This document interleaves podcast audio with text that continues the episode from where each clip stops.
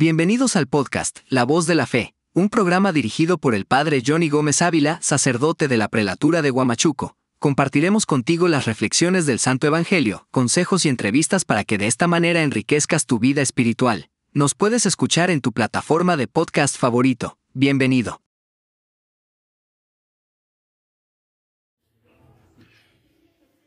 Reflexión del Santo Evangelio del Día, tomado del libro de San Lucas capítulo 14, versículo del 1 al 6. En sábado entró Jesús en casa de uno de los principales fariseos para comer y ellos estaban espiando. Había allí delante de él un hombre enfermo y tomando la palabra dijo a los maestros de la ley y a los fariseos, ¿es lícito curar los sábados o no? Ellos se quedaron callados y Jesús Tocando al enfermo, lo curó y lo despidió. Y a ellos les dijo, ¿A quién de ustedes se les cae al pozo el asno o el buey y no lo saca enseguida en el día sábado? ¿Y no pudieron replicar esto a los demás hermanos? Palabra del Señor. Gloria a ti, Señor Jesús. Vamos, queridos hermanos, a meditar el Santo Evangelio que hemos escuchado. En esta escena del Evangelio de San Lucas se pone nuevamente de manifiesto otro enfrentamiento entre los fariseos y Jesús. En esta ocasión Jesús fue a comer a casa de uno de los jefes de los fariseos, y había un hombre que sufría una enfermedad que produce mucha hinchazón por la típica acumulación de líquido en los tejidos cabicales. Y Jesús se dirigió a los fariseos con un par de preguntas a las que no dieron respuesta. Y Jesús les dice de frente, ¿es lícito curar el día sábado, sí o no? Y si se les cae un hijo, un buey o un asno en el pozo el día sábado, ¿no lo sacan al momento y enseguida? Y Jesús sabe lo que piensan sus enemigos.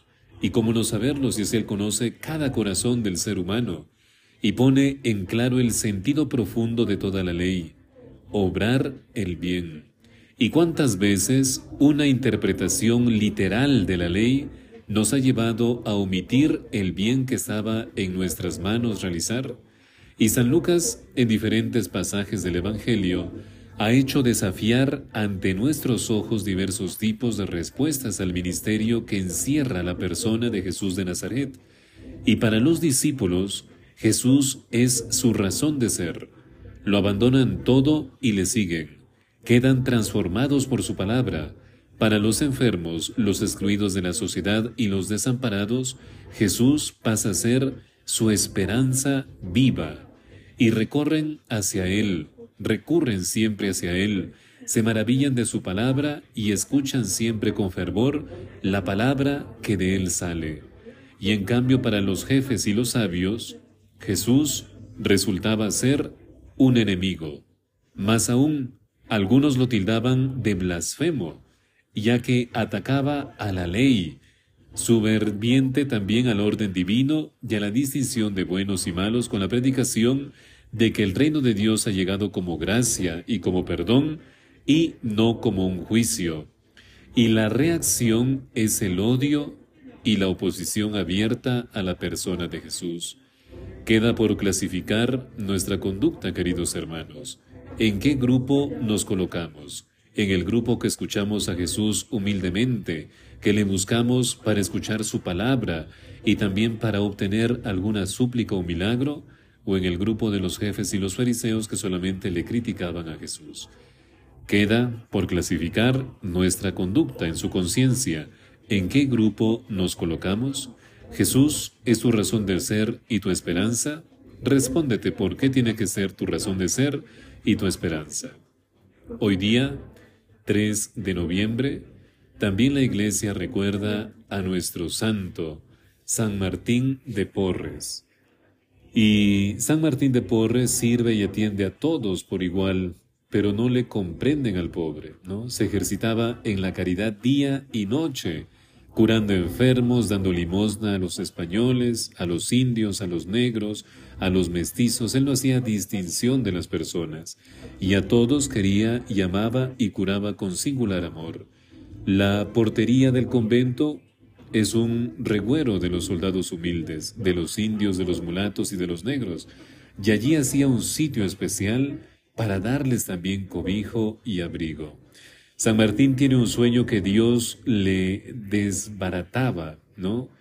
Y pensar desapercibido y ser el último. Él siempre decía eso y su anhelo es seguir a Jesús de Nazaret. Se le confía la limpieza de la casa, se le da su escoba y esa escoba se convierte también con la cruz que lo acompaña durante toda su vida. Sirve y atiende a todos, pero no es de todo comprendido, como ya le dijimos.